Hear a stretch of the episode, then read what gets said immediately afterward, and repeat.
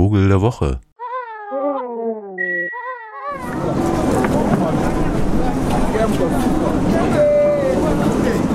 Hallo, sorry, euch in eurem deutschen Herbst nochmal mit tropischen Gefilden zu belästigen. Am letzten Tag, den ich in Kinshasa zugebracht habe, der Hauptstadt der DRC, der Demokratischen Republik Kongo, saß ich sozusagen am Kongo River und habe mal nach zwei Wochen Stress sozusagen tatsächlich nur Vögel beobachten können. Da war so eine Insel im Kongo, berühmt dafür, dass Schmuggler die nutzen, um ungesehen sozusagen nach Brazzaville zu kommen, dem anderen Kongo. Und auf dieser Insel, überwachsen von tropischem Regenwald, was in Kinshasa selbst, der 17 Millionen Stadt, jetzt kaum zu sehen war, da gab es natürlich jede Menge Vögel, so aus der Entfernung. Und zum Abschied habe ich einen kleinen Adler gesehen, der da seine Kreise zog über dieser Insel, der sich dann rausstellte als Warburgs Eagle, also der Walbergsadler. Und ich dachte, hä, schräger Name für so einen tropischen Vogel. Und das hat mich so ein bisschen dazu gebracht, einzusteigen in das Nachdenken über Vogelnamen. Also man kennt ja hier so eine, sagen wir mal, es gibt so zwei große Geschichten. Das eine ist so ein bisschen das Aussehen, ne? also der Maskenkiebitz, den hatten wir neulich, oder der Buntspecht, weil er eben mehr Farben hat als andere Spechte oder der Schwarzspecht. Und dann gibt es so diese Gruppe von Vogelnamen, wo es darum geht, wo und wie sie leben. Ne? Der Waldlaubsänger, die Rohrweihe, der Seeadler und so weiter.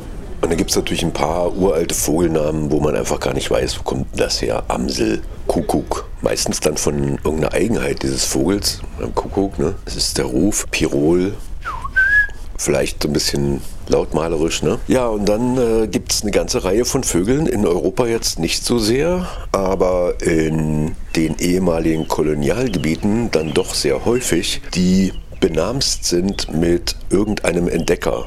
In der Regel natürlich Teil der kolonialen Besiedlung dieser Kontinente. Und so ist eben dieser Walbergsadler dann benannt nach Johann August Walberg, einem Schweden, der dort als ordentlicher Bürokrat und Ingenieur seine Pflichten tat und dann irgendwann sich beworben hat auf so eine Südafrika-Expedition und dort, wie alle anderen Europäer auch, mit der Hilfe von Einheimischen dieses Land bereist hat und natürlich einen Haufen Tierarten und Vogelarten in dem Falle auch in Anführungszeichen entdeckt hat. Der hat die natürlich nicht entdeckt, sondern der hat die sozusagen aus europäischer Sicht entdeckt. Denn äh, vor Ort waren die natürlich lange bekannt und vor allen Dingen denen auch, die ihn begleitet haben, mehr oder weniger gezwungen. Dieser Johann August Wahlberg, ein rechtschaffener Schwede, auf den hohe Lieder gesungen werden, als Naturentdecker und Naturforscher und so weiter, gelebt im 19. Jahrhundert, also von 1810 bis 1856, bis ihn ein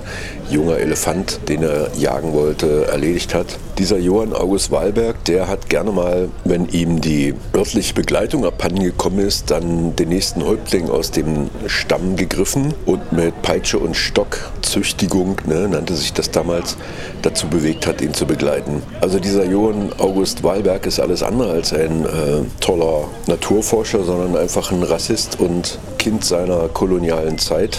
Und man fragt sich, warum im Jahre 2021 ein Adler stolz wild nach diesem Karl-Heinz benannt werden soll.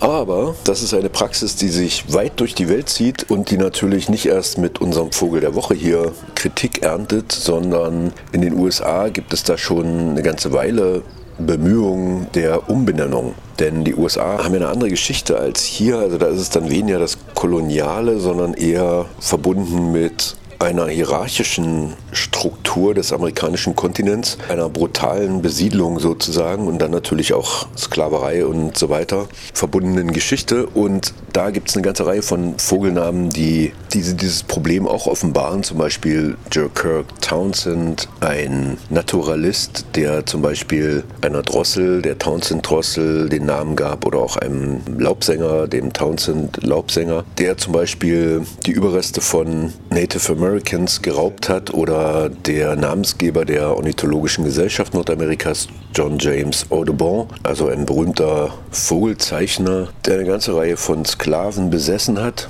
und Schädel von besiegten mexikanischen Gegnern gesammelt hat. Also klassischer Rassist und nachdem natürlich auch eine ganze Reihe von Vögeln benannt sind. Und also stellt sich die Frage, ob nicht das auch ein ornithologisch sorgsameren Umgang mit postkolonialem Erbe sein sollte. Und jetzt höre ich schon, oh, diese ganze Umbenennung und immer wieder neue Sprache und das ändert doch nichts. Doch, meine lieben Damen und Herren, das ändert sehr wohl was. Äh, zum Beispiel ein Nachdenken über etwas. Aber das, wem erzähle ich das?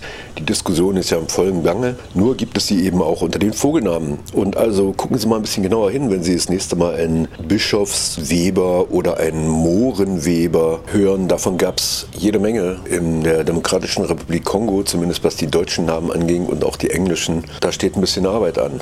Neubenennung. Ja, und mein Vogel der Woche, der hat bereits schon einen zweiten Namen bekommen von Leuten, die da ein bisschen schlauer sind und heißt Silberadler. Ist so ein richtiges kleines Abbild der großen, edlen, echten Adler. Also hat so einen schönen, leicht mit Federschopf verbundenen Adlerkopf mit so einem gelben Streifen am Schnabel, der so unter das Auge geht.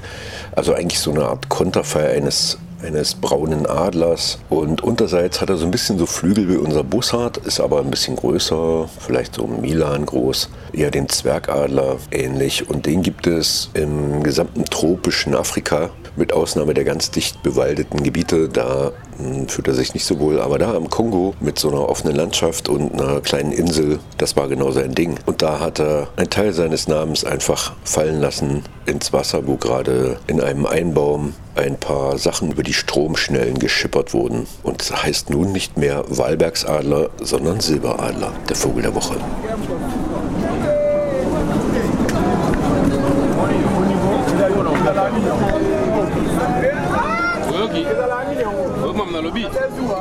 Vogel der Woche.